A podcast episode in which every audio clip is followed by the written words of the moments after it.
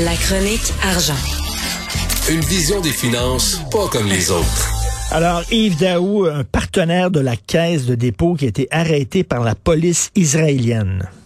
Oui, Richard, euh, on avait déjà parlé là, de, du premier investissement de la Caisse là, dans le, ce qu'on appelle les plateformes de crypto-monnaie.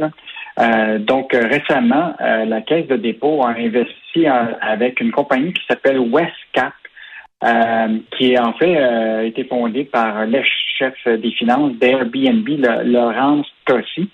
Euh, et toute Westcap et la Caisse ont participé au financement à hauteur de 400 millions de dollars. Et là, même, ça aurait été élargi à 750 millions pour la, firme qui s'appelle Celsius Network. Et euh, c'est une compagnie qui est basée à, Londres, qui a un million d'utilisateurs. C'est une espèce de plateforme de crypto-monnaie. Et là, il y avait même des, des questionnements même euh, de, des autorités réglementaires euh, américaines qui disaient euh, faites attention, cette plateforme de crypto-monnaie là est un peu. mais la caisse n'avait pas l'air d'avoir de, de Hier, mm. on apprend que la police israélienne vient d'arrêter le chef de la direction financière de Celsius Network. donc, il serait, selon les, notes internes obtenues par un journaliste de, dans des médias spécialisés là, en raison d'allégations de fraude et d'agressions sexuelles qui seraient survenues quatre ans avant son arrivée à, chez Celsius. Mais il demeure pas moins que la compagnie hier a dit nous avons nous allons faire des vérifications pour être sûr que qu'il n'y a pas de données ou qu'il n'y aura pas d'utilisation de données euh, euh, qui auraient été mal utilisées euh, chez Celsius. Alors évidemment, ça pose ça de questions sur cet investissement de la Caisse. Hier, la Caisse n'avait pas l'air du tout inquiète elle dit l'enquête est en cours concernant l'employé qui était suspendu puis qui n'est pas lié aux fonctions actuelles. Mais en demeure pour moi que c'est quand même un haut dirigeant de cette euh, société-là. Et ce qui est intéressant, c'est que là, on a appris à la suite de, cet élément-là, en questionnant la caisse hier, que euh, maintenant, il y avait une ronde de financement de 400 millions qui avait été élargie maintenant à 750 millions. Et c'est beaucoup, beaucoup d'argent de la caisse dans une société ben euh, qui reste quand même très questionner. Bon, tout le monde dit que le rôle de la Caisse, ça va être euh, justement d'être présent là-dedans pour mettre plus de gouvernance en crypto-monnaie. Mais est-ce que c'est vraiment le rôle de la Caisse de faire ça? Pose question. Et la question que je me pose, euh, Yves, c'est que, bon, on sait qu'il y a l'autorité des marchés financiers qui régularise euh, tout ce qui est marché boursier, marché financier, tout ça. Mais ces, ces, ces entreprises de crypto-monnaie, tout ça, est-ce qu'elles sont euh, justement sous, sous la, la loupe de, de l'AMF? Ben, la question, c'est que l'AMF a le contrôle ici sur le Québec. Ça veut dire que s'il y a des activités euh, d'investisseurs qui euh, doivent euh, justement investir dans cette plateforme-là à partir du Québec, c'est le rôle de, de l'AMF. Aux États-Unis, tu as l'équivalent de, de, de, de, la même chose d'autorité là-bas. C'est le, le, en Ontario, c'est l'Ontario Security Commission et dans, aux États-Unis, c'est la euh, Security SEC, Security Exchange Commission. Donc, euh, il y a quand même des organismes qui doivent surveiller tout ça. La question que les gens se posent, c'est plus la, le bas de laine des Québécois qui participent à un rôle de financement dans une société d'investissement euh, liée aux crypto-monnaies on se pose toujours les questions parce que même toi et moi, on s'en est parlé. Moi, je, des crypto-monnaies, là, je, je, regarde ça puis je comprends rien encore. Mais ah. probablement qu'il y a beaucoup de gens qui investissent là-dedans. Euh, et donc, euh, puis même l'AMF elle-même, là, euh, elle continue à faire de, la promotion en disant faites attention aux crypto-monnaies. Puis même lors de, de la, la, la, ronde de financement avec la, la Caisse, elle avait dit qu'en raison des éléments soulevés par des régulateurs américains, que euh, l'AMF aurait l'œil sur la firme Celsius Network. Donc, euh, un investissement qui est quand même euh, risqué. et donc, ce sera à la caisse de justifier un moment si c'était un bon investissement pour les Québécois ou pas. En tout cas, bon, donc c'est vérifié, c'est c'est vérifié puis régularisé par l'AMF. Donc c'est pas c'est pas le Far West total, heureusement.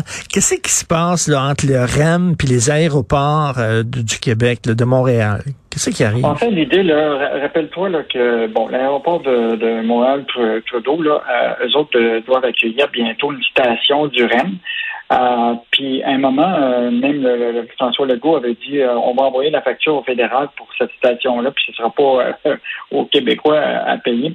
Finalement, il s'était entendu finalement sur un financement euh, qui, écoute, pour une station qui va s'installer là-bas au Rennes, ça va coûter 600 millions de dollars. Donc, tout un investissement qui est... Euh, et donc, évidemment, il y a une entente entre l'aéroport de Montréal, il y a la, Banque des infrastructures, le fédéral et Québec pour financer ça. Mais là, le PDG des aéroports de Montréal, il dit, moi, je suis un organisme à but non lucratif. Ma capacité à emprunter sur le marché pour financer tout ça, elle est euh, très, très mince. Et ce qui l'inquiète, c'est que lui, il doit dépenser des millions de dollars, puis il va se priver de revenus parce que là, avec le REM, il va perdre 5 à 10 millions en tarif de stationnement parce que les gens vont arriver. Ah, ben oui.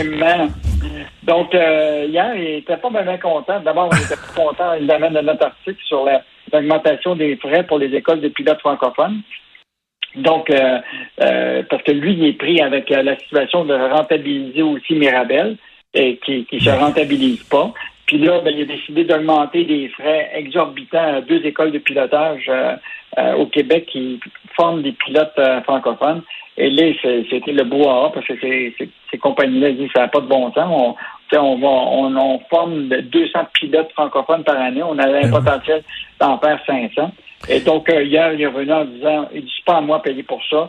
Moi, je vais charger euh, des, prix euh, exorbitants à, ces écoles-là. Et donc, hier, là, c'était pas sa, sa, journée au PDG. Là il est sorti contre le REM. En plus, mais, mais, écoute, le REM, c'est une sacrée bonne nouvelle pour euh, le citoyen parce que ça coûte cher en tabarnouche de laisser ton auto dans le stationnement de l'aéroport. Ça coûte super cher, alors que là, avec le REM, ça va aller vite. Poum! Effectivement, il y a beaucoup de gens qui vont dire, ben là, je laisse pas mon auto, je vais prendre le REM. Donc, c'est certain que c'est des pertes. N'oubliez pas, la station va être en opération à partir de 2024. Mais c'est une méchante facture de 600 millions quand même pour une station euh, de, de, de, de, REM. Donc, euh, la, rentabilité de tout ça là, va, être à, va, être à voir. Puis là, évidemment, il faudra voir aussi toute la question de quand est-ce que reprend vraiment le l'achalandage le, de, de, vers l'aéroport, parce que bon, on s'entend qu'actuellement, c'est presque seulement 50% Lui, ce qui l'inquiète actuellement, c'est que la reprise de, de toute l'aviation euh, commerciale va plus vite que, que, prévu. Et donc, euh, lui, présentement, euh, même si la station du Jurem est juste en 2024, lui, il y a des investissements à faire. Je sais pas si tu as déjà pris euh, l'avion, mais quand tu arrives dans la débarcadère, là, parce que es souvent, tu dois attendre presque à l'autoroute 20 des fois avec ta voiture pour juste débarquer du monde. Hein. Ah oui, oui, oui. lui, lui, il voulait élargir la, la débarcadère, mais il n'y a pas d'argent. Donc, un beau défi. Hey, les gens qui doivent de l'argent à Revenu Canada, puis euh, Revenu Québec, est-ce qu'ils peuvent s'entendre pour payer ça sur 2083 ans, tu penses-tu? c'est hallucinant, cette histoire-là. Hallucinant. Hey, tu parlais hier du Club Med, euh, bien sûr, au massif. Euh, il ouvre juste comme il y a Omicron qui, qui s'invite au party. Écoute, ça, c'est vraiment euh, incroyable. Hier, eux autres se sont dit finalement qu'ils restent optimistes. Il y a quand même plus de 19 000 réservations qui ont été enregistrées dans le village de, Charlevoix. Donc, eux autres, n'a pas l'air à les inquiéter, sauf que du côté euh, américain, là, euh, juste dire que il y a eu une entrevue qui a été donnée par le PDG de, de Moderna au Financial Times il y a quelques jours qui disait que lui, même qui est quand même le producteur du, vaccin, s'inquiétait que le, le, vaccin ne sera pas euh, vraiment efficace contre ce nouveau variant-là. Écoute, là, vraiment, tous les, le marché boursier a chuté dans ben oui. Bon, là, euh, tranquillement, ça, mais il y a encore un doute.